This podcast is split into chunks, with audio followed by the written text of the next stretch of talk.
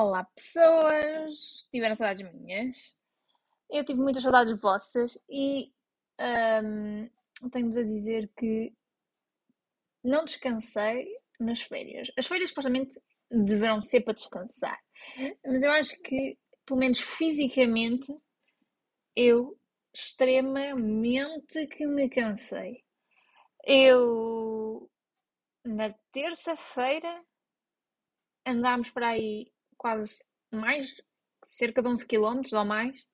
Eu na quarta-feira estava com as minhas pernas completamente arruinadas. Arruinadas! Doía-me tudo, doía-me os gêmeos, doía-me tudo. Uh, mas seguimos fortes também. Uh, seguimos fortes e, e fortíssimos. Tanto mais que os meus músculos devem estar para lá de, meu Deus, estão uns super músculos de momento. Uh, e foi assim, nós a semana passada fomos então até Sintra. Uh, nota que, de repente, nós fomos para o verão. Não sei se vocês estão, estão com este conceito que nós estamos no inverno, mas eu e o Miguel fomos para o verão. Uh, nós apanhámos muito calor, mas mesmo muito calor. Em Sintra, na terça-feira, estiveram 25 graus. Há dias de verão que não estão, se calhar, 25 um dia como nós apanhámos na terça-feira. Muito calor. Uh, eu de manhã vi tipo ingleses todos descascados. Eu pensei, bem, esta gente vem para aqui ver um raio de sol, estão aqui, tipo, estavam de calções, t-shirt e sandálias. Quem me dera a mim estar de t-shirt, quem me dera a mim ter estado de t-shirt. É isto que eu vos tenho a dizer, que o tempo está todo marado porque estamos no inverno, ainda não veio frio, o frio vai ter que vir, não, não vamos estar com estas temperaturas, é que não vem frio, não chove. Uh, neste momento eu estou a olhar pela janela, está, está sol, devem estar para aí 21 graus e isto não é, no, não é normal para o final de fevereiro. Isto, sou, isto é a minha opinião. Isto também é uma opinião que se forma? Não. Normalmente devem ver cientistas e meteorologistas e pessoas dizer o que é que é normal e o que é que não é normal. Mas eu acho que isto não é normal e que ainda há de vir muito frio. Agora, será que vem? Nós também achávamos que se calhar em, em janeiro e fevereiro ia estar frio e não esteve. Deixe-vos com, este, com estes pensamentos um, e pensem. Pensem, façam o que vocês bem quiserem. Um, pronto. Uma coisa que eu não consegui compreender, mas alguém pode ajudar se calhar a perceber. O nosso quarto hotel, pronto, tinha, fizemos um upgrade, supostamente, de um quarto whatever, single, whatever, para uma suíte familiar ou whatever, porque tinha dois, tinha dois quartos, o quarto principal e depois outro quarto com duas câmaras. Mas a questão aqui não é o upgrade que nos fizeram, que também diferença não nos fazia, porque éramos só os dois. A minha questão é: a motos que a casa de banho tinha uma janela gigante uh, para o quarto. Imaginem. O quarto, nós entrávamos. Ok, vocês não estão a ver o desenho que eu estou a fazer. Estou a fazer um desenho. Vocês entram no quarto, tem tipo logo o quarto com duas camas individuais, né? Que havia de ser para os filhos. Depois vocês passam e tem o roupeiro e a porta para a casa de banho. E depois vocês continuam em frente e tem o quarto principal com uma varanda para o mar. Pronto. Ou seja, a casa de banho é mesmo ali pegadinha com o quarto principal. E virado para o quarto principal, tem uma janela gigante. Agora, a minha, a minha questão é: para que é que serve? Imaginem, era a banheira toda, a janela era de cima a baixo, apanhava a banheira inteira. A questão é: aquilo era para quem está no quarto me ver a tomar banho? Ou, para, ver, ou para eu tomar banho, a ver o mar e a ver o pôr do sol? Não sei, eu achei. Hum, pronto, a modo que aquilo depois também tinha uma cortina, né? Também não vamos nem 8 nem 80, né? Uma pessoa não tem que ser obrigada a ver a outra a tomar banho, né? Mas a minha questão é: porquê? Quem foi um engenheiro arquiteto que achou que uma janela na banheira para o quarto era uma boa opção. São tudo questões que eu deixo para vocês refletir. Hoje tenho muitas questões para vos deixar a refletir. Esta é mais, é mais uma. Fiquem-se com esta. Uh, mas temos a dizer que comemos muito e comemos muito bem. Uh, o restaurante que eu mais gostei em Sintra foi o Incomum uh, by Luís qualquer coisa. Incomum by, by, by, by. Peraí, deixa-me dizer-vos o nome completo. Incomum by. Eu acho que é Luís Santos, mas não tenho a certeza, só um segundo. Incomum. Mas chama-se mesmo assim, incomum. Incomum. By, é isso mesmo. Incomum by Luís Santos. Gente, ouçam, nós comemos lá. Uh, eu queria mesmo experimentar, ponto número um, e comemos à carne. Não é muito barato, mas também não é caro. E depois eles também tinham um menu executivo ao almoço. E nós, claro que depois de experimentarmos uma vez, claro que fomos lá outra vez, eh, comemos mais barato, mas mesmo assim, vemos o menu executivo, mas mesmo assim a comida é absolutamente deliciosa. Eh, eu comi, quando experimentámos mesmo a carta, eh, um risoto de cogumelos com vieiras que estava Gente, melhor risoto de cogumelos que eu já comi. Que delícia! E eles tinham uma, também uma sobremesa, hum, assim, a especialidade deles que era um bolo de azeite com sorbet de frutos vermelhos, acho que era de framboesas. Meu Deus, que adorei. Delicioso! Delicioso. Gostei muito. Se forem a Sintra, uh, aconselho, porque a comida de facto era extremamente delicioso. Para além disso, nós depois também fomos a Lisboa, numa das noites, uh, e fomos experimentar um restaurante italiano uh, que se chama Come Prima. E tenho a dizer que foi a melhor massa de trufa que eu já comi. Nós comemos também uma entrada de trufa, que aquilo era um creme de trufa com trufa laminada, com ovo, com ovo cozido a baixa temperatura. Meu Deus do céu, que coisa deliciosa. As sobremesas, pronto, não foram assim nada de especial, mas só aquela entrada e aquela massa de trufa negra, fogo, esqueçam. Esqueçam, aquilo está completamente, está, está noutro nível de delicioso. Uh, eu gosto muito de massa. Eu gosto, não sei se vocês já por essa altura já perceberam que eu adoro comida italiana e que, hum, pronto, gosto muito de trufa. Não fosse o meu restaurante preferido em Itália, uh, il tartufo, que em italiano, il tartufo é a trufa, certo? Estão cientes deste conceito e com este conceito os deixo. Mas a verdade é que um, nós, quando fomos jantar, então, ao Come Prima, uh, jantámos ao lado de, uh, para não sei quem está a ouvir este podcast, qual é a faixa etária, mas jantámos ao lado de Sofia B. Beauty, Aca Sofia Barbosa.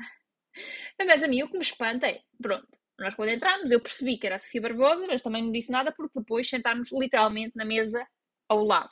Também não dava para comentar. Mas depois quando a, a moça se foi embora, vira-se o Miguel e pergunta se aquela não era a Sofia B Beauty. E eu fiquei, é, mas como é que tu sabes, como é que tu sabes que aquela era a Sofia B Beauty? Questões, questões. Como é que ele sabia? Mas sabia. Pronto, e claro que uma pessoa só pôde comentar depois da moça sair lá do pé de nós, mas sim, espero que saibam que eu jantei em Lisboa com uma das maiores influências portuguesas. Não sei se atualmente será das maiores, mas é das mais conhecidas, pelo menos. Se até o Miguel sabia quem ela era, mal feito foi se não fosse.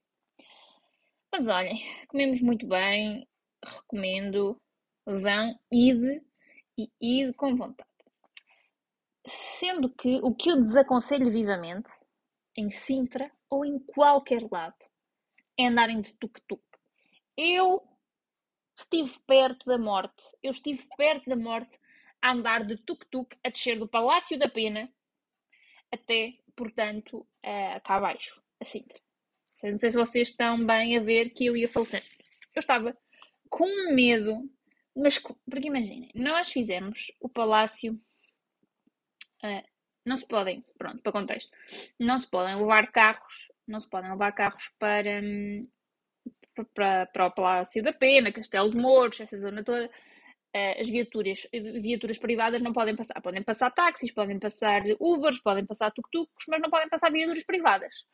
Pronto, então nós subimos de Uber, eh, fomos de Uber até lá, mas depois eh, nós, quando foi para virmos embora, nós fizemos os jardins, fizemos tudo, fizemos o parque todo da pena, fizemos o palácio, mas depois eu queria ver o chalé uh, da Condessa, então nós viemos e aquilo era num, num, pronto, era quase no cu do parque, então imagina, nós fizemos tudo, ainda fomos ao chalé, imaginem, voltarmos outra vez para a entrada principal no Parque da Pena, eram à vontade uns, mais uns 4 km, e nós, não deve estar é bem, e saímos por uma saída barra entrada não principal, em que não passavam carros, não passavam táxis, não... até que nós chamámos dois Ubers e dois Ubers recusaram ir buscar-nos aquele, portanto, aquela saída. Uh, e a modos que passou um tuk-tuk e nós.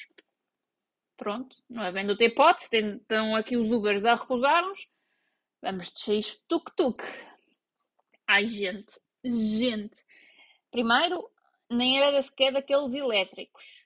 Aquilo foi abaixo duas vezes. Eu a sentar-me, imaginem, o meu pânico, eu a sentar e a sentir que o próprio cinto não encaixou bem. Eu agarrar-me ao Miguel, mas o Miguel a agarrar os bolsos das calças é para não fugir nada dos bolsos, né? Na, naquela descida não lhe sair nada pelos bolsos. Então ele, em vez de dar a mão, segurou os bolsos. Eu agarrei-me com toda a minha força, uma mão à minha carteira e outra mão, tipo, eu nem queria tocar.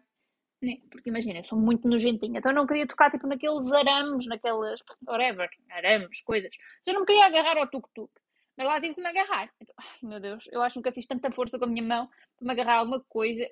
Que eu, eu, eu, sinto, eu estava mesmo a sentir que, a qualquer, até estou gaga, já estou a reviver este trauma que a qualquer momento o cinto ia saltar, porque aquilo não estava bem preso, que eu só me estar a agarrar com uma mão não seria suficiente e que eu seria projetada, uh, portanto, daquele veículo. Uh, sobrevivi, estou aqui para contar a história, guerreira.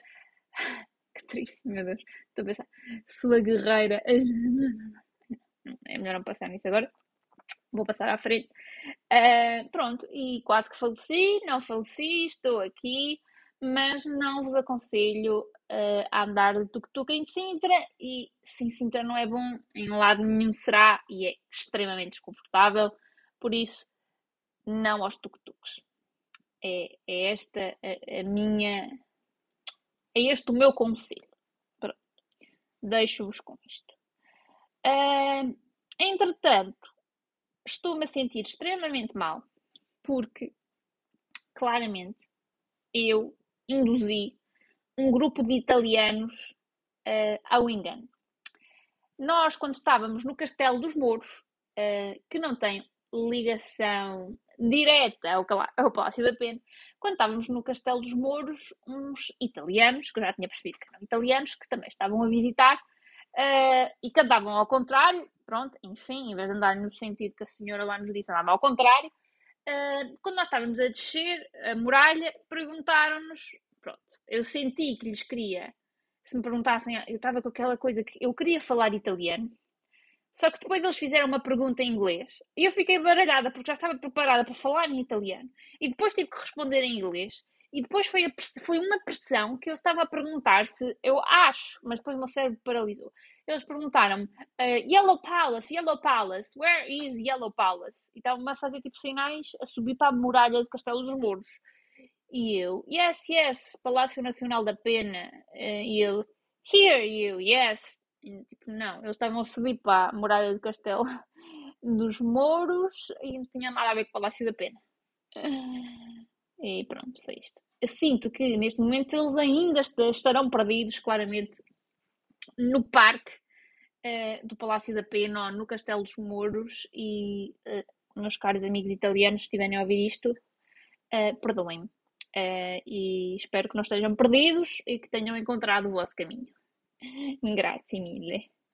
Uh, e pronto, é isso que eu tenho para vos dizer esta semana, porque de facto uma, foram uns dias intensos, intensos, uh, e vou-vos deixar então com a palavra desta semana, que uh, é uma palavra em honra de Miguel, que amanhã fará a módica quantia de 30 anos.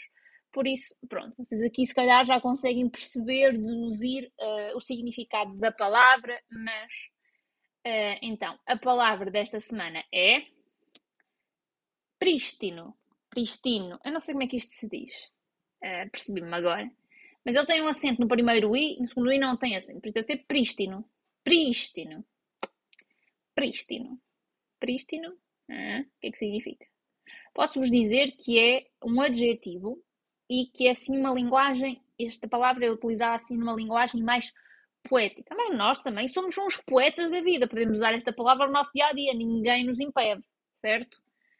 E prístino significa então anterior ou antigo. E sim, o Miguel é extremamente antigo em comparação comigo, porque neste, a partir de agora eu vou ter 21 anos e vou namorar com 30. Sim, se eu tenho 21 anos, claro que tenho. Se Miguel vai fazer 30, vai. E com isto me despeço. Eu espero que vocês tenham uma ótima semana. Uh, não vão aí espancar-se para o carnaval, mas aproveitem o carnaval. Bom carnaval, portem-se bem mal e beijocas!